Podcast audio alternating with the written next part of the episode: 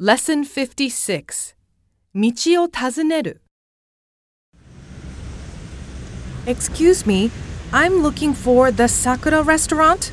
Sorry, I've never heard of it. I think it's on 33rd and Irving Street. Ah, in that case, this is 31st Avenue. So go straight until you get to 33rd. Turn right there, and you're two or three blocks away from Irving. I see. Thank you. ミニ会話 How do I get to Broadway Street from here? I'm sorry, but I don't know this area very well. I see. Thanks anyway.